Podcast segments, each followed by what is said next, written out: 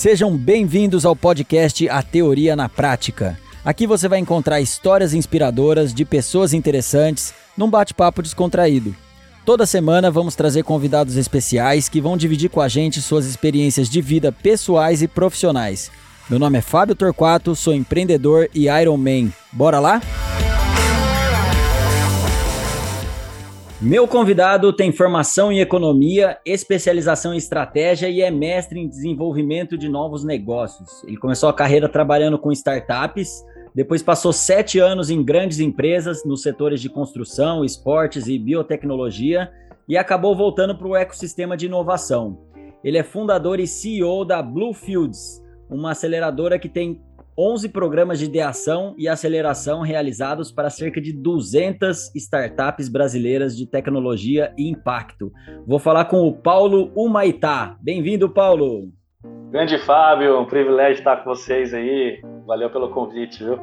Maravilha. Paulo, para a gente começar, acho que seria legal aqui você compartilhar um pouco da sua trajetória profissional.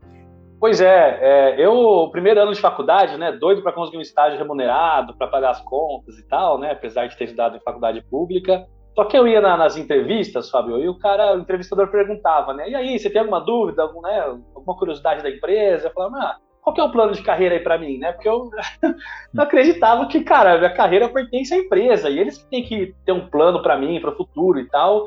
Aí o pessoal falava, veja bem, né, não sei o quê. Daí eu comecei a ficar um pouco desanimado, né? Falei, cara, acho que o pessoal aqui não tem um plano mesmo. E aí paguei para trabalhar na incubadora de base tecnológica da universidade, como voluntário ali, né, através da empresa Júnior. E minha função ali era, era liderar as pessoas da, da empresa Júnior, que é uma organização feita por alunos, e ajudar empreendedores. Então a gente ficava sentado na incubadora lá, chegava o cara com uma ideia, tem uma ideia de negócio. Beleza, senta aí. Aí passava meses escrevendo plano de negócio. Muitas vezes a gente submetia esse plano de negócio para órgãos de fomento, né? FINEP, lá no Paraná tem a Fundação Araucária. E aí alguns conseguiam grana, outros não, né? De, de é, subvenção econômica que a gente fala. E aí eu fui percebendo, poxa, essa carreira aqui, na verdade, não, não, tem que ser da empresa mesmo. Essa carreira tem que ser minha, eu tenho que me empoderar disso aqui e tal, não sei o quê. Então foi essa, essa segunda fase da minha carreira profissional. Uma das startups acabou me contratando ali, então meu primeiro emprego foi numa startup de tecnologia para ser meio que o CFO. Então eram 40, 50 pessoas de, de computação, programadores, e eu, estudante do terceiro ano de economia, trabalhando nessa startup, ajudando na gestão, pensando em planejamento estratégico, tudo mudava muito rápido. Para você ter uma ideia, não tinha, não tinha o um termo startup na época. Como que era? Negócio, empresas nascentes de base tecnológica. Startups resolveu bem tudo isso. Isso a gente está falando que ano, Paulo? 2005, 2007. Ah, foi, foi, eu... foi antes da onda aí de, de startups. Bem antes, bem antes. Nesses anos, as aceleradoras estavam começando, né? O Y Combinator no Vale do Silício, Techstar, estavam começando o seu movimento de startups no, no, no, Vale do Silício, Estados Unidos e tal. Uhum. E aqui no, no, Brasil tinha esse movimento embrionário através das incubadoras de negócios de tecnologia. E aí, cara, beleza, vou ter o domínio da minha carreira. Comecei a escrever um plano de 10 páginas tudo que eu queria ser, empresas que eu queria trabalhar, eu sempre tive o desejo de, de ir para o mundo, né? Então eu falei, cara, eu preciso trabalhar numa multinacional que me dê a oportunidade de eu morar fora do Brasil, me mandarem para fora. E foi assim que eu fui, que eu migrei, né, dessa startup para empresas grandes. Então trabalhei com trabalhei na Vezan, que é líder hoje no Brasil de, de aros e rodas de bicicleta, né, para quem gosta de esportes aí. Trabalhei Opa. em construção. E aí trabalhei na fui para Novozymes, que é uma multinacional né, dinamarquesa, líder global em biosoluções, né, em biotecnologia. E, cara, desde o meu primeiro dia na, na empresa, é, eu queria, tinha esse sonho, né, de ser expatriado. Cara, vou, vou me infiltrar aqui, vou dar resultados, os caras vão querer me querer lá fora, né? Uhum. Três anos depois, eu fiquei cinco anos lá nessa, nessa multinacional, né? Três anos depois eu já tinha uma cargo, uma posição a nível Américas. Então eu ajudava, eu era meio que um braço direito que pensava negócio e finanças para diretores e vice-presidentes de produção e logística, né? Supply chain. E a maior parte da operação era nos Estados Unidos, então já ia muito para lá, ficava um tempo curto prazo lá, voltava. E aí meu chefe, cara, falou: Meu, tá na hora de você realizar seu sonho aí. E fez a proposta, Fabio. Toy a proposta, green card, casa, carro, tudo que eu sempre quis, assim, né? Eu sempre tava sonhando, buscando, fazia muitos anos.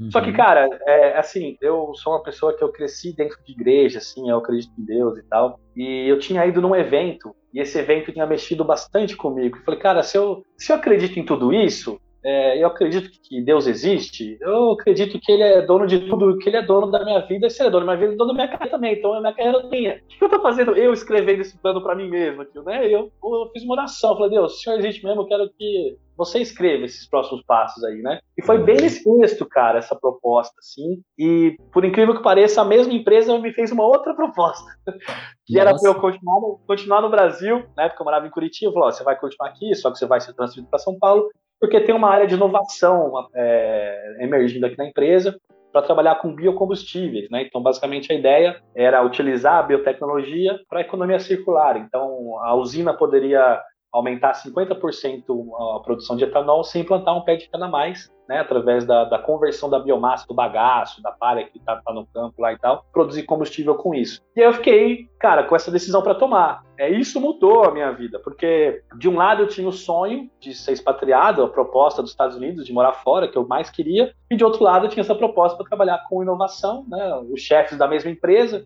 Falei, meu, você que decide, vai continuar na empresa mesmo. E aí eu entrei num processo, cara, difícil, assim, de decisão, né? E, mas eu senti muita tranquilidade. Falei não para a proposta de ir para os Estados Unidos porque eu sentia algum propósito de ficar no Brasil e de trabalhar com inovação. Então, abri mão do sonho para. É, deixei um plano de carreira que eu tinha escrito para mim, né, de 10 páginas, com tudo que eu queria, para essa decisão de, cara, para mim era doida de ficar no Brasil, é, deixar um sonho e, e nisso me reconectei com o mundo das startups, né, nessa época. Uhum. E aí eu percebi, cara, essas startups aqui estão diferentes das startups que eu ajudava na incubadora 10 anos atrás. Tem um ambiente, tem investidores agora para ajudar, tem mentores, tem esse negócio de aceleradoras. Isso começou a me encantar muito. Eu falei, cara, tudo que eu aprendi até hoje, eu posso muito ajudar os empreendedores. E a ideia da aceleradora surgiu nesse contexto de, de nas horas vagas, ajudar é, empreendedores né, de tecnologia, de impacto e tudo mais. Participei dos dois projetos gigantes no Brasil de, de etanol celulose, é, uhum. cumpri a minha missão ali, fiz um planinho de transição e em 2016, comecei em 2016, eu, eu larguei é, a empresa lá para poder me dedicar 100% do tempo a Bluefields. Foi assim que tudo começou. Chegava empreendedor com uma ideia, a gente, a gente vai te acelerar. Só que no ano zero, que foi 2016, da, o ano da Bluefields, a gente acelerou a falência de mais de 20 startups. Assim, eles faliram mais rápido, porque a gente não sabia como ajudar. Ah, vamos fazer plano, vamos. Vamos fazer negócio do Vale do Silício, metodologia, vamos. A gente começou a descobrir que não adiantava replicar os métodos do Vale do Silício aqui, porque aqui é outro ambiente, outro contexto outro, outros riscos tributários, outra educação financeira que o empreendedor tem, outro acesso a capital, né? Então, várias coisas diferentes. Eu tinha ido para o Vale, tinha, tinha visto lá como funcionavam as coisas, e a gente estava tentando replicar e não estava dando. E aí a gente falou, cara, como pode ajudar a gente? Vamos procurar vasculhar aceleradoras no mundo, em países de desenvolvimento, e a gente descobriu uma aceleradora americana de alumni do MBA de Harvard, que eles tinham ido para o Vale do Silício, eles pegaram, cara, basicamente tudo que eles sabiam de startups de Harvard e de Stanford e adaptaram para a realidade africana, no Quênia. Então, eles abriram uma aceleradora chamada Sinapes, é, em Nairobi, que aceleraram, cara, milhares de empreendedores lá. Legal. E cara, tem muito mais a ver isso é, que a gente quer, porque eu até escrevi na época um artigo no LinkedIn, menos Vale do Silício e mais África. Cara, o nosso contexto empreendedor é muito mais parecido com o Quênia do que o Vale do Silício. E aí a gente foi lá, eles falaram, cara, por coincidência a gente está procurando um parceiro fora da África para expandir. É, vocês podem continuar com o nome de vocês, a gente vai compartilhar, investir financeiramente, compartilhar nossa metodologia de aceleração. A gente falou, opa, achamos o nosso parceiro. Uhum. Então foi uma conexão divina, cara, isso aí.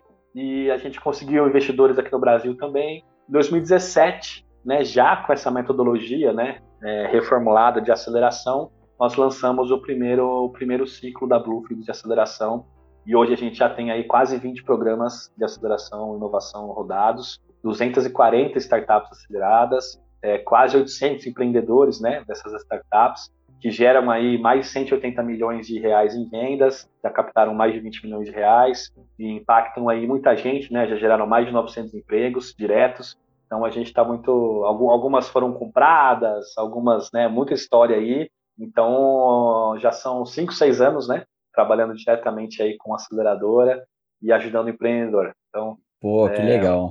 Compartilhar um pouquinho da história.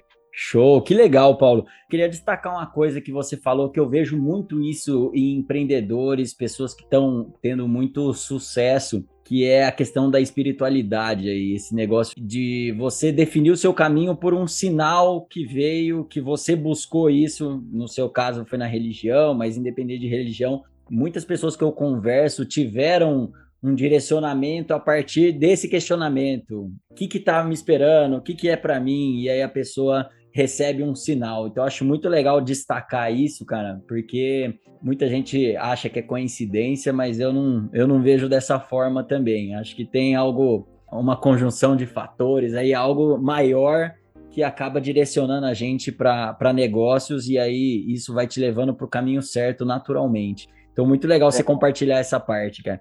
E outra coisa que legal que você falou foi de essa adaptação que é importante também. Às vezes a gente quer copiar a fórmula de, de outros e acaba querendo fazer isso de forma mais. querer copiar igualzinho. E a gente tem que entender também um pouco da realidade de cada lugar, de cada negócio, de cada área, né? E aí eu queria fazer uma pergunta para você aí, que você, vocês já trabalham com bastante startup, está com 240 aí.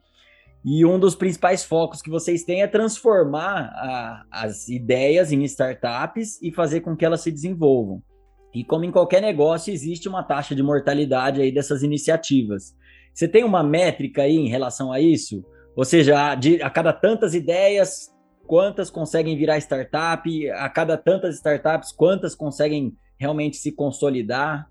Sim, sim, temos essa métrica, é uma das métricas que a gente acompanha. A gente mede tudo em dados hoje, né? Então a gente sabe como que a startup chega nos nossos programas e como que ela sai, inclusive em uhum. gráfico.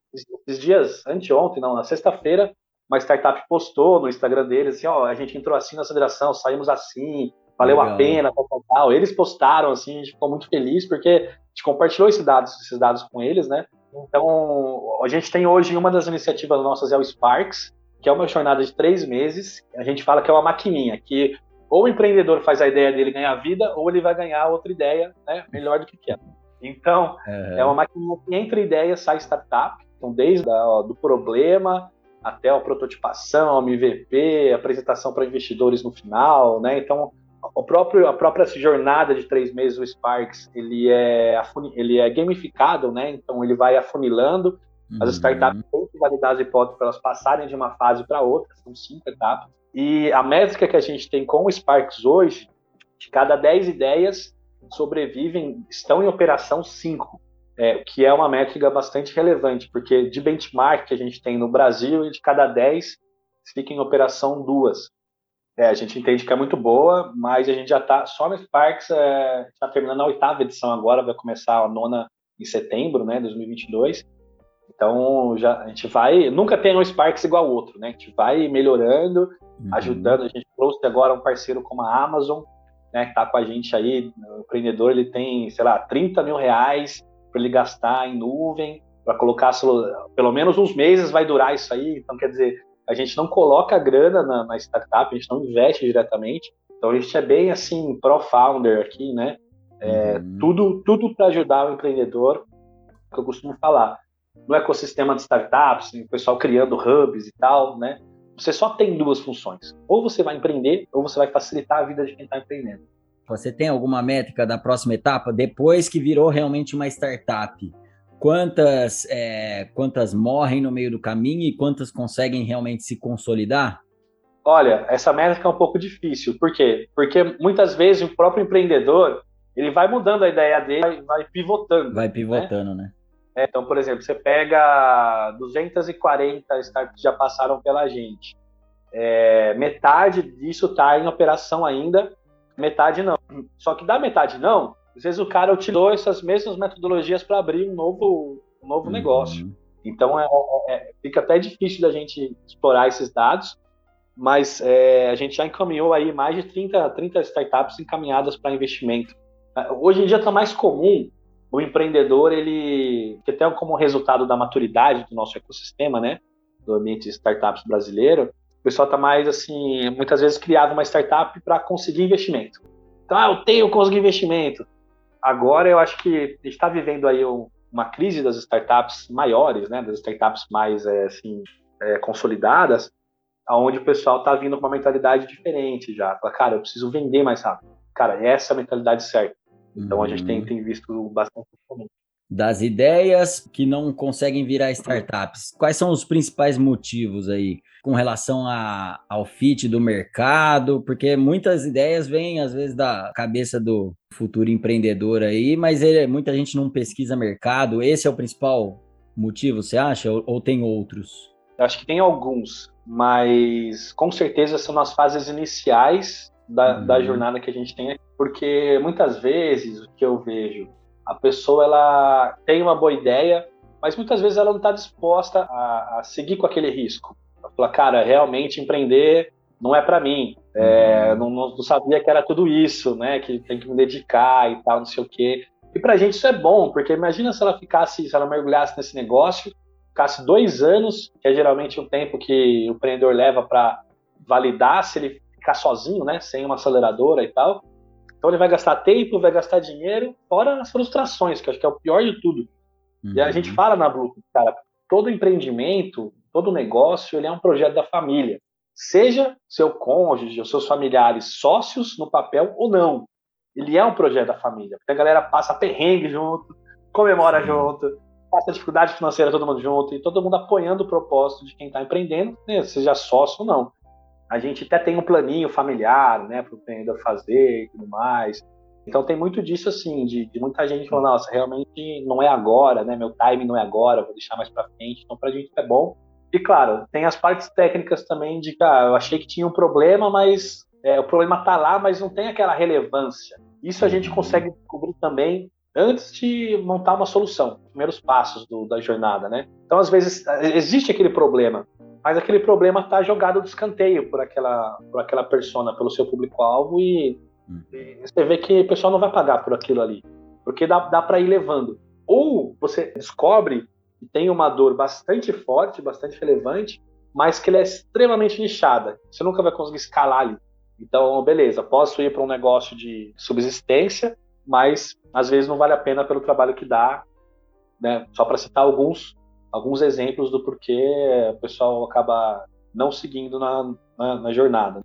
Tem também a questão de times. Está cada vez mais difícil você encontrar sócios, pessoas que às vezes não, não precisam se dedicar em tempo integral como uma pessoa está se dedicando, mas que hoje em dia eu acho que a parte de comunicação, de propósito, está cada vez mais importante. Você pega desenvolvedores, né, programadores tecnologia tal, esses caras têm oportunidades, milhões de oportunidades de mercado, ganhando bem. Por que o cara vai deixar de ganhar 40 conto por mês para embarcar numa jornada com você, empreendedor, que teve uma ideia, que nem sabe se vai dar certo, ter como pagar eles, tá? Talvez vai dar uma parte do negócio que nem existe ainda. Sim. Então, cara, hoje em dia, se não tiver um propósito claro, é, uma motivação clara, um carisma, é, é difícil você juntar um time. Uhum. Então hoje a gente tem dentro do Sparks, é, a segunda etapa é só para você formar um time, a gente ajuda o empreendedor a formar um time. A gente não tinha isso antes, porque a gente viu que, é, cara, tá muito mais difícil, é, a gente precisa de técnicas para isso, é uma das principais dificuldades hoje em dia também. São dificuldades que os empreendedores têm em qualquer área que possam querer atuar, né? Paulo, hoje a gente está vendo uma tendência aí muito forte de startups multissetoriais, ou seja, que atuam em mais de um setor, né? A gente já entrevistou aqui no podcast o Flávio Tavares, da Upper, desenvolveram um conceito que junta educação com marketing. A gente entrevistou recentemente também o Vinícius, da Brigadeiro com Você, que é uma brigadeiria online. Além de vender brigadeiros, eles também promovem empreendedorismo. Como é que você vê esse movimento? Vocês têm acelerado também startups nesse sentido? A gente tem, a gente gosta muito, porque a gente acredita no potencial brasileiro, nós chamamos de inovações biodigitais, que é um outro exemplo disso. Então, hoje em dia, você tem o setor de agronegócio, o setor de alimentação e saúde, muito que tem dessa fusão. Então, uhum. o que é saúde, o que é alimentação, você vê que é né, a mesma coisa. Então, tem muito disso acontecendo também. Um outro exemplo recente que a gente teve aqui na Blue, nós aceleramos a FinKids, que é uma startup que atua, que ao mesmo tempo que é uma edtech, também é uma fintech. Então eles têm uma solução de metaverso para educação financeira para crianças. Então, ao mesmo tempo que eles educam as crianças, eles têm soluções financeiras, produtos financeiros, né? Como se fosse um banco para a família planejar o futuro daquela criança, a criança fazer parte disso, ser educado na prática. Então, ao mesmo tempo, educação, ao mesmo tempo, é uma, uma fintech também. Isso está acontecendo por uma razão que é muito importante a gente entender. A tecnologia está deixando de ser um setor. Então, antigamente, a gente falava, né? Eu trabalho com o setor de tecnologia. Então, você tem a tecnologia hoje sendo aplicada em todos os setores. Então, você tem tecnologia na alimentação, você tem inteligência artificial na, no agronegócio, você tem machine learning, ciência de dados para dados da saúde. Então você, por conta da tecnologia, que ela está deixando de ser um setor e sendo está sendo transversal né, em todos os setores, é, a gente pode ter esse fenômeno né, de startups multissetoriais. Então, você pensa, uhum. é uma uhum. food tech ou uma, uma, uma edtech? Não, é os dois, né? É, uhum. uma outra startup que a gente acelerou também nesse conceito é o pessoal da Pão Class. Eles são o primeiro streaming de culinária, né, de padocas é, do Brasil. Então eles começaram com é, um sistema para padaria se relacionarem com seus clientes, que eles perceberam que isso era um problema. E aí eles pivotaram recentemente para esse streaming. Eles ensinam padocas a, a fazerem, né, confeitaria, essas coisas e, e estabelecimentos de, de, de alimentícios com melhor qualidade e tudo mais. Os principais padeiros do Brasil estão lá mas uhum. eles também atuam com a parte da alimentação, entregando, gerando relacionamento. Então eles também são uma food tech e uma edtech ao mesmo tempo. Então Bacana. é muito, muito engraçado isso, porque você não consegue nem categorizar a, a startup num mercado único ali. Esse tipo de startup, ela já nasce atuando em duas áreas ou ela primeiro desenvolve um setor e depois busca agregar valor com o outro? Ah, tem, tem os dois, viu, Fábio? Tem, tem a startup que fala, cara, eu posso resolver esse problema com isso e com isso e já começa multissetorial. Agora uhum. tem startup que vai, vai aproveitando do momento e conforme o empreendedor ele vive aquele mercado, ele começa a descobrir, descobrir outros problemas relacionados àquele. E aí ele pode ir também gerando outras novas soluções. Mas eu, eu acredito que é uma, uma tendência bem interessante isso aí de startups multissetoriais que é, não, não, tinha esse fenômeno ainda. A gente está começando a, a, ver cada vez mais essas startups aí, é, cada vez mais é, penetrando em mercados simultaneamente diferentes. E qual que é o grande diferencial aí da Bluefields? Bom, nosso primeiro diferencial é que nós somos bastante pró-empreendedor, faz tudo para ajudar o empreendedor, é, a gente tem isso na, na mentalidade, nossa cultura de time. E, e um outro grande diferencial nosso é que a gente não quer acelerar por acelerar, não é crescer por crescer, não é vender por vender. A gente acredita que tem alguns princípios, né? Te contei a minha história aí, você comentou da, da espiritualidade. E, cara, é, tem uma sabedoria milenar ali, né? Você pega, cara, quando, quando eu leio a Bíblia no meu dia a dia, claro, não é um, um livro de business, mas, cara, tem muitos princípios interessantíssimos ali. Tem pitch de empreendedor, tem o Golden Circle tá ali dentro, cara, milênios atrás. Então tem muita coisa interessante ali que, que são aplicáveis. E a gente quer construir as startups do futuro. A gente acredita muito aqui na Bluefield, Fabio, que as startups de hoje são as grandes empresas de amanhã. Então nós temos uma responsabilidade aqui na Bluefield de engajar esses empreendedores é, em princípios de ética, em princípios de anticorrupção, em tratar bem seus colaboradores, em gerar impacto para a sociedade, para o meio. A gente não, não acelera startups assim, bora crescer a qualquer custo, né? a gente é completamente contra essa mentalidade. Então esse é um, um outro grande diferencial aí que, que, a gente tem. Legal, e você, você comentou que vocês foram buscar inspiração aí também em, outros ecossistemas. Vocês têm esse relacionamento com aceleradoras de outros países também? Temos. Antes de vir gravar com você aqui, eu estava numa reunião com aceleradoras de vários lugares do mundo. A gente se reúne sempre, nós fazemos parte de uma rede global de aceleradoras. Uhum. E foi muito engraçado porque a gente foi juntado pela questão da, da espiritualidade também, porque comecei a descobrir outros caras como eu, outras pessoas, que meu, também me senti nesse chamado, nesse propósito aí de, de, uhum. de atuar com, com startups e tal. Então hoje a gente tem uma rede que vai de Vale do Silício, África, lá da Savana Valley, né, o Vale de Savana. Uhum. Tem o pessoal da Sudeste Asiático, Mongólia, China, Europa. Então, está super conectado aí. A gente troca muita figurinha é, do que, que funciona em startups no Brasil, o que, que funciona no México, o que, que funciona no Quênia, o que está funcionando em outros países. E se troca conteúdo também, conteúdo, ferramentas. Então, a gente tem essa inteligência aí. Agora, o próximo passo, a gente tem conversado nessa rede hoje em dia, para, quem sabe, a gente começar a pensar em projetos globais, não só em melhores práticas, trocas, mas imagina um programa de aceleração com startups do agronegócio rodando simultaneamente no Brasil, Quênia, México, Indonésia, né? Então a gente tem essa capilaridade hoje, mas é uma coisa difícil de organizar. Mas quem sabe é um próximo passo aí da nossa, da nossa rede. Massa, muito legal, cara. Se vocês conseguirem fazer essa ligação, vai ser um negócio espetacular. E quais são as metas aí para os próximos anos? Qual é o sonho grande da Bluefields? Cara, a gente está sonhando muito alto. Nossa missão é transformar vidas através do empreendedorismo. Uhum. Então, quanto mais startups a gente acelera, mais vidas a gente está transformando. É, seguindo essa lógica, nosso sonho, nossa visão de futuro agora é acelerar 300 startups por ano. Caraca, legal. Acelerar 300 startups por ano a partir de 2025. Hoje a gente está chegando a 80, 100 startups por ano. Uhum. Então a gente uhum. quer basicamente é, quadruplicar nossa capacidade. Para isso, nós vamos precisar de muito recurso, de muito mais mentor que a gente tem, de muito mais, muito mais rede, é, uhum. treinar facilitadores, né, replicadores do nosso programa, estar tá conectado com, com um hub de inovação mais, né, com um número maior do que a gente já está. Então, essa é a nossa visão de futuro. A gente quer acelerar 300 startups por ano e ao passo que a gente contribui para ajudar o Brasil a se tornar um polo mundial de inovações biodigitais. O futuro do Brasil está em agro, está em alimentação, está em saúde, a nossa vocação. Fico imaginando, cara, imagina se as principais startups do agronegócio não forem brasileiras estão perdidos, né? Então, cara, tem uma urgência que, que, gerar inovação cada vez mais nesses setores, que são setores estratégicos economicamente para o nosso país e que a gente tem capacidade de inovar.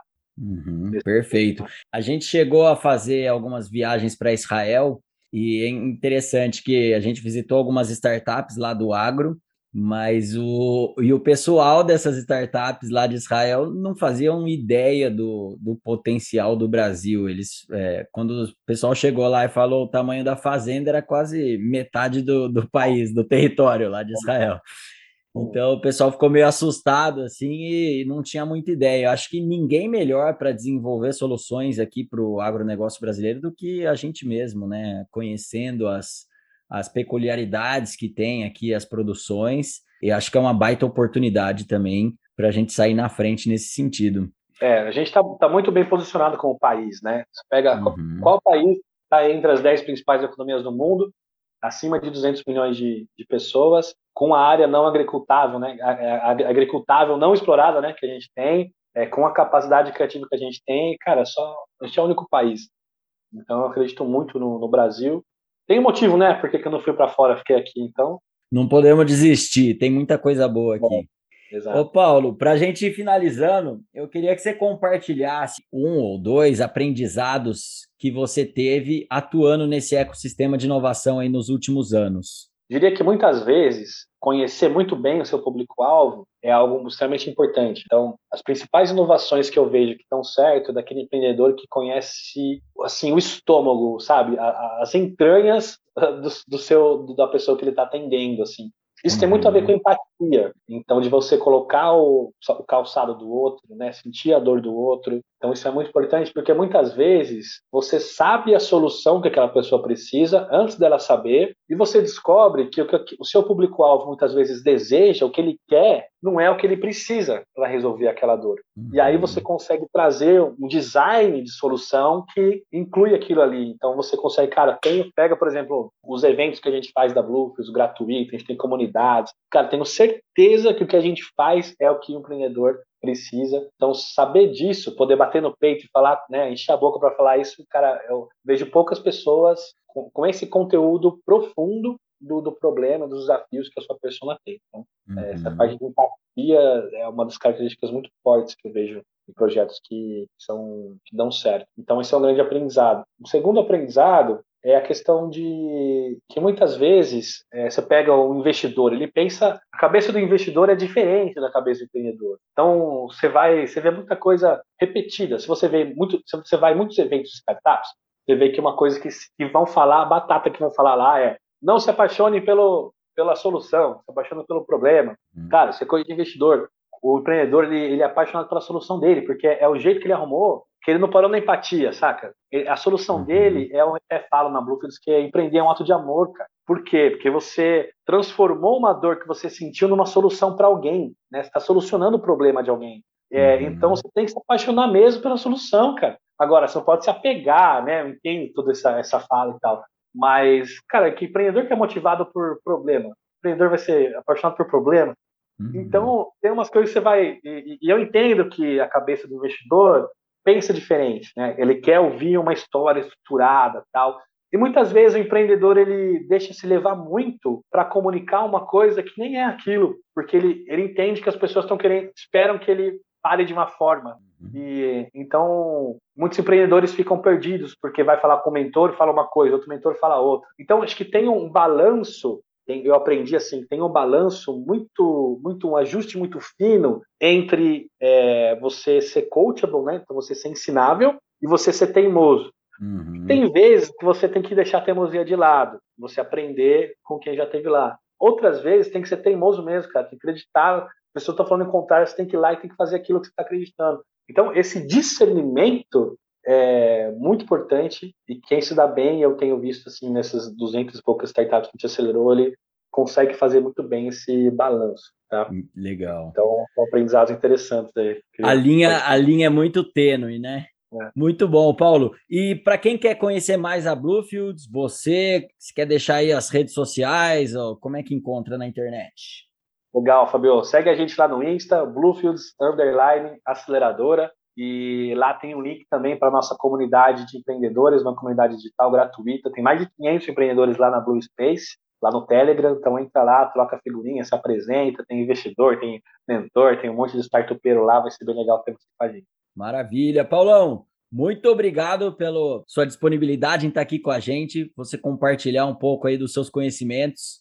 E foi muito bom aí conhecer você e conhecer a Bluefields e o que vocês fazem que eu puder ajudar e contribuir com vocês, contem comigo sempre. Legal, Fabio. Agradeço mais uma vez pelo convite. Bora junto aí transformar o mundo aí através do empreendedorismo. E para você que está até agora com a gente, espero que tenham gostado. Mande para os amigos e siga nosso perfil no Instagram, arroba a Teoria na Prática Oficial e no YouTube. Lá vocês vão acompanhar os bastidores e insights das entrevistas, além de sugerir convidados e temas. Até a próxima, valeu!